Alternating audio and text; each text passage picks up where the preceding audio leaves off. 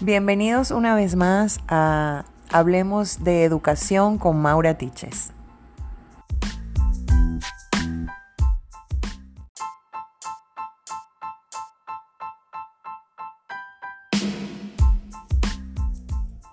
Bienvenidos una vez más.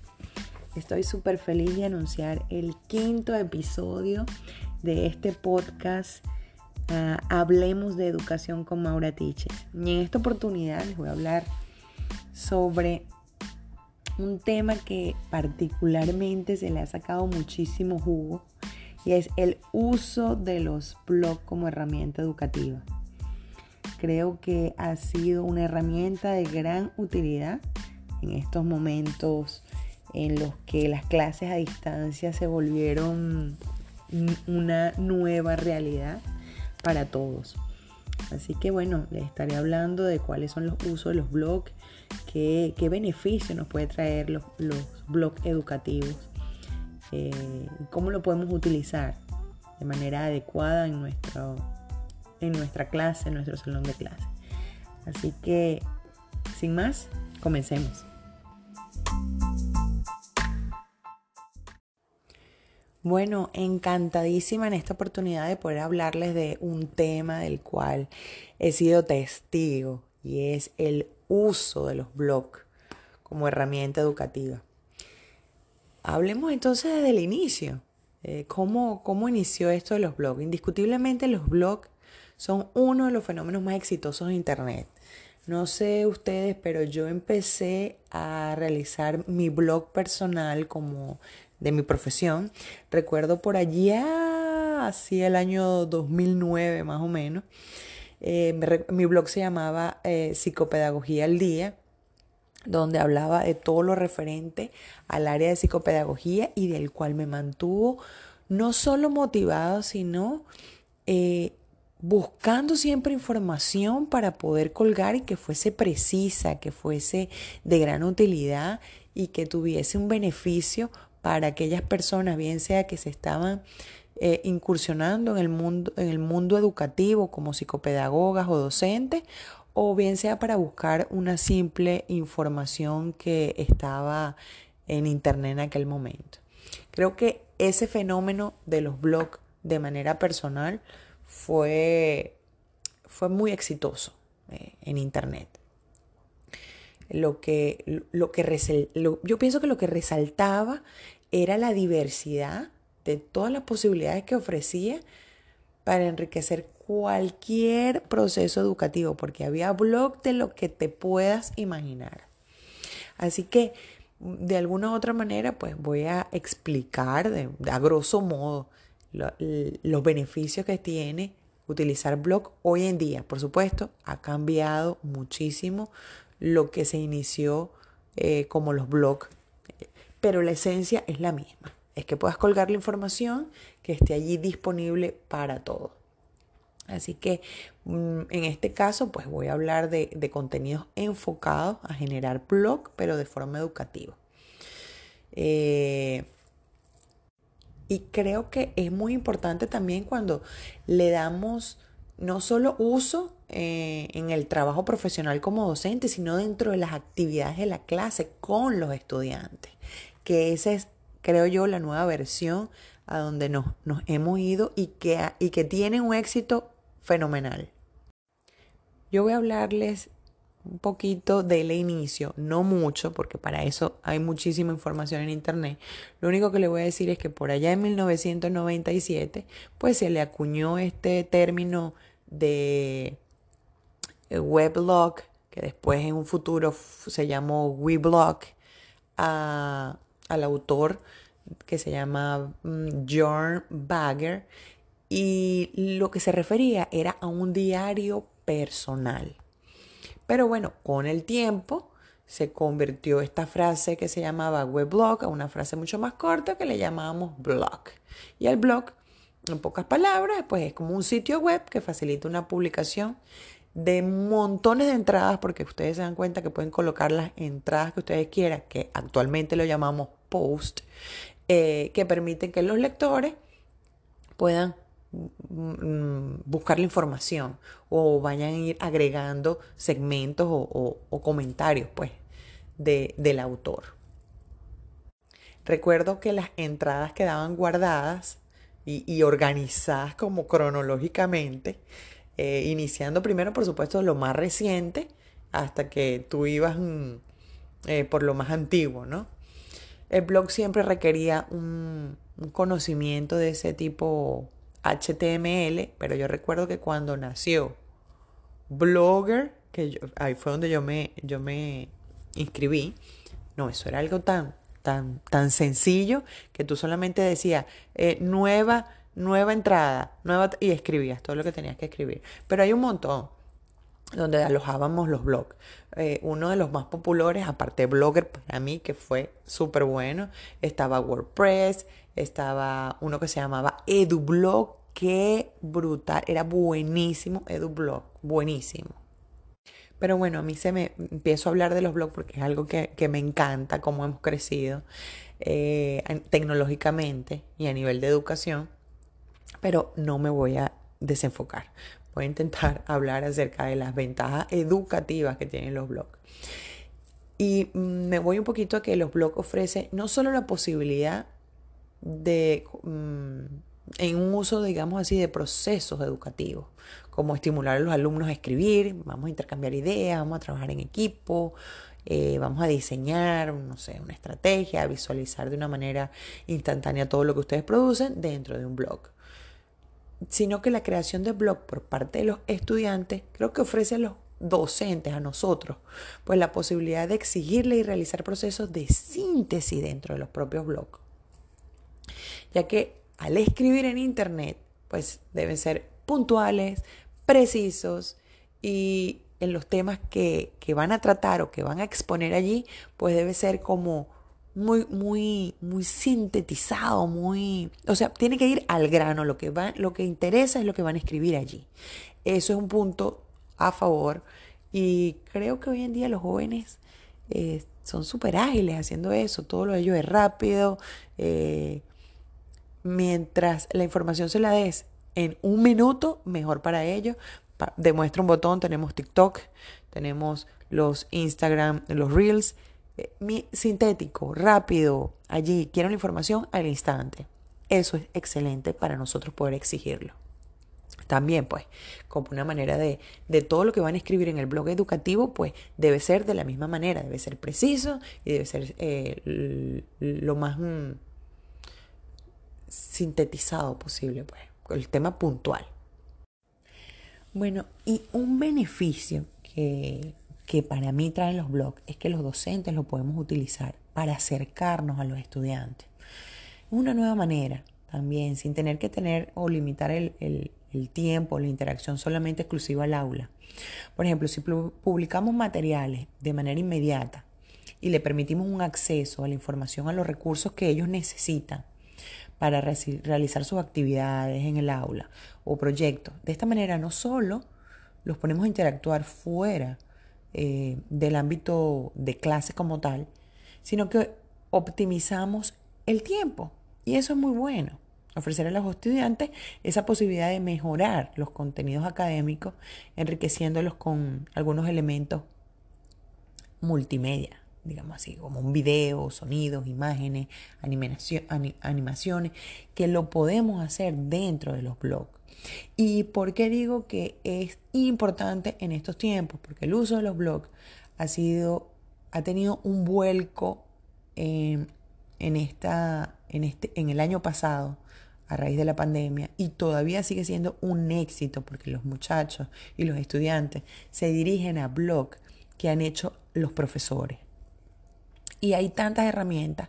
Eh, Google nos da una herramienta donde podemos crear páginas web directa para los profesores y hasta la institución y de allí podemos eh, crear el contenido que queremos para nuestros estudiantes. Creo que la facilidad con la que se crean y alimentan los blogs es una ventaja hoy en día. Yo recuerdo que en el 2009 me costaba muchísimo esa facilidad porque bueno, quizás estábamos un poquito, estamos empezando en lo que eran los blogs, pero hoy en día son eh, ¿cómo le llamamos? Intuitivos. O sea, escriba aquí, coloque aquí, cuelga el video acá, te dicen todo cómo lo vas a realizar. Y aparte, creo que hay animaciones, hay ya stickers, hay cosas que te los hacen llamativos para que...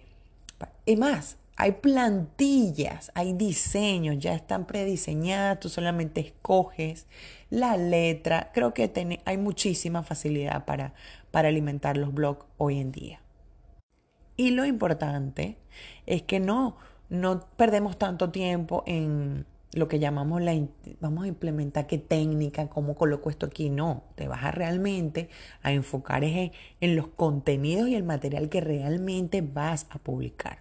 Así que esto nos permite, no, no solo cualquier docente o alumno, sin importar en qué área académica se encuentren, que pueda crear recursos y contenidos de temas educativos sin necesidad de instalar ninguna aplicación o de tener conocimientos eh, de algún tipo de, programación. Otra ventaja que a mí me parece mm, que la aprendimos, realmente aprendimos, porque yo soy parte de que este aprendizaje fue nuevo para mí, es que cuando nosotros trabajábamos en grupo, yo no sé ustedes, pero para mí era, era era agotador, era a veces frustrante, eh, los trabajos colaborativos. Y creo que los trabajos colaborativos se han venido posicionando como una buena estrategia educativa. Pero, como les decía anteriormente, la metodología tenía como que ciertos inconvenientes porque requería de, de que los integrantes estuviéramos en el mismo espacio físico, por así decirlo. Pero con los blogs, pues esto, dificultad, digámoslo así, de espacio físico es superada. No necesitas tener espacio físico. De hecho, con una videollamada, con, son tantas cosas las que hoy en día ya no necesitas que estemos en el mismo lugar para trabajo colaborativo. Así que los blogs pues ofrecen este espacio virtual donde independientemente del espacio físico donde te encuentres, eh, se pueden combinar la actividad del proyecto de la clase con los blogs generados, bien sea con el docente o del alumno, eh, para que los estudiantes tengan el acceso y crear eh, y alimentar los blogs de, de esa manera. Pues. creo que el docente actuando como facilitador del aprendizaje, guiando constantemente a los estudiantes por supuesto está, creo que se puede aprovechar que todas estas tecnologías que están asociadas a todo esto de, las TIC y, y, especialmente lo que son los blogs educativos, pues vamos a crear cualquier cantidad de contenido que va a ser de muchísima utilidad para los estudiantes. Yo creo que para un docente o una institución educativa los blogs realmente pueden convertirse en la herramienta que permite comunicarse con toda, absolutamente con toda la comunidad educativa de manera gratuita. Por ejemplo, si mantenemos informados a los padres de familia, a los estudiantes sobre las novedades, sobre las cosas o las informaciones, sobre todo tantas informaciones en las que estuvimos eh, en esta pandemia el año pasado y continuamos teniendo actualmente los mantenemos informados por los blogs, que es lo que, sí, claro, si ustedes como institución tienen algo más sofisticado como página web, pues excelente, es una página web. ahí pueden fácilmente colgar toda la información. Eh, creo que puede servir y es de gran ayuda porque he, sido testigo de una institución que hicieron un periódico estudiantil digital a través de un blog donde este periódico estudiantil lo hicieron en, hicieron como quien dice comité y lo lanzaron primero los profesores con eh, ayuda de unos cuantos estudiantes y hoy en día quienes llevan el periódico son los estudiantes, el periódico estudiantil eh, digital, con muchísima información que tiene a todos eh, los los estudiantes pendientes de lo que sucede todos los lunes en su periódico. Así que creo que se puede ahorrar muchísimo con el uso de los blogs. el tener también la posibilidad nosotros como docente o la facilidad de crear, visualizar, de actualizar, de, compartir con otros colegas, o sea, con otros profesores, nuestro propio banco de proyectos eh, de clase o de actividades, eso también tiene... Yo siempre he dicho que nuestros mejores profesores o de quienes mejor aprendemos son de nuestros colegas. Nuestros colegas son realmente no sé si decir la palabra que son dados, son realmente, siempre están, tienen una mano, tienen una disposición de ayudar a la otra y de ahí nos tenemos que agarrar. Creen blog para que sus eh, compañeros y profesores puedan ver lo que ustedes hacen y quizás puedan tomar ideas para ellos también tomarlos en sus clases. Y bueno, creo que una recomendación que yo daría a tener en cuenta por los docentes con respecto al uso del blog educativo es la es la formulación de objetivos de aprendizaje. O sea, porque si de verdad queremos pretender alcanzar alguna actividad que involucre la utilización de estos blogs, pues además de planear detalle a detalle, yo siempre he dicho que la planificación es lo más importante.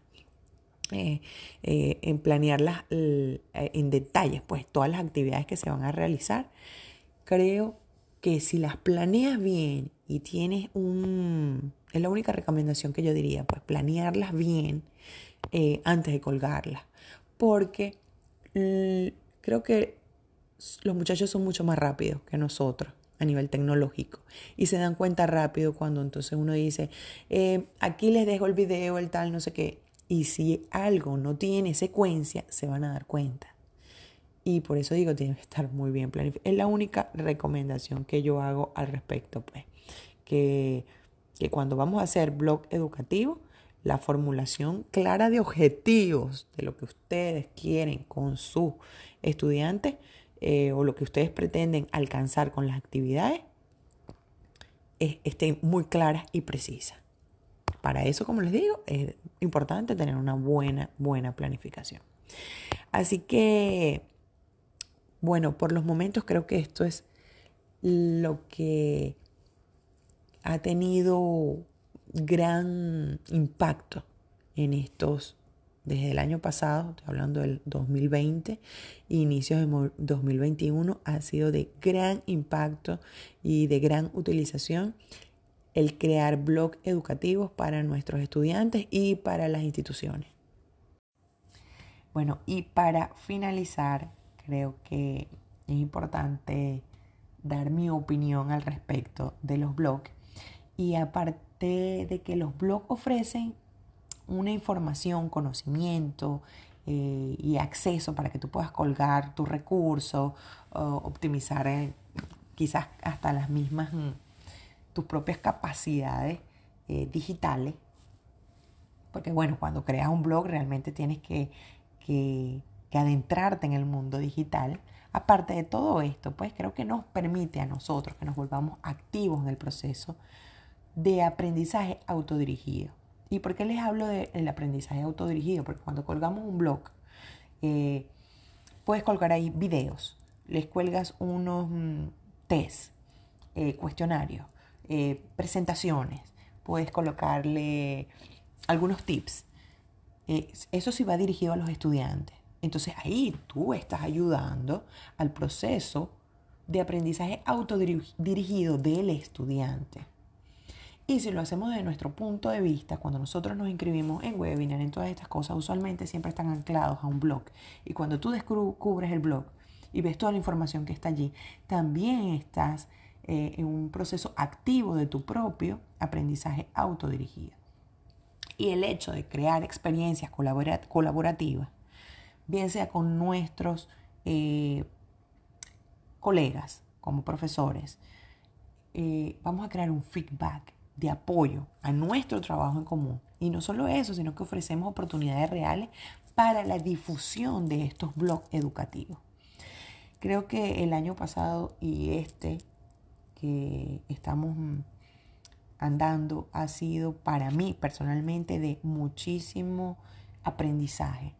Me he metido en cuanto webinar hay, cuanto curso online, eh, porque necesitaba, fue a través de una necesidad de, esto a distancia, del aprendizaje a distancia, de, de cómo hacer esto más fácil para los estudiantes.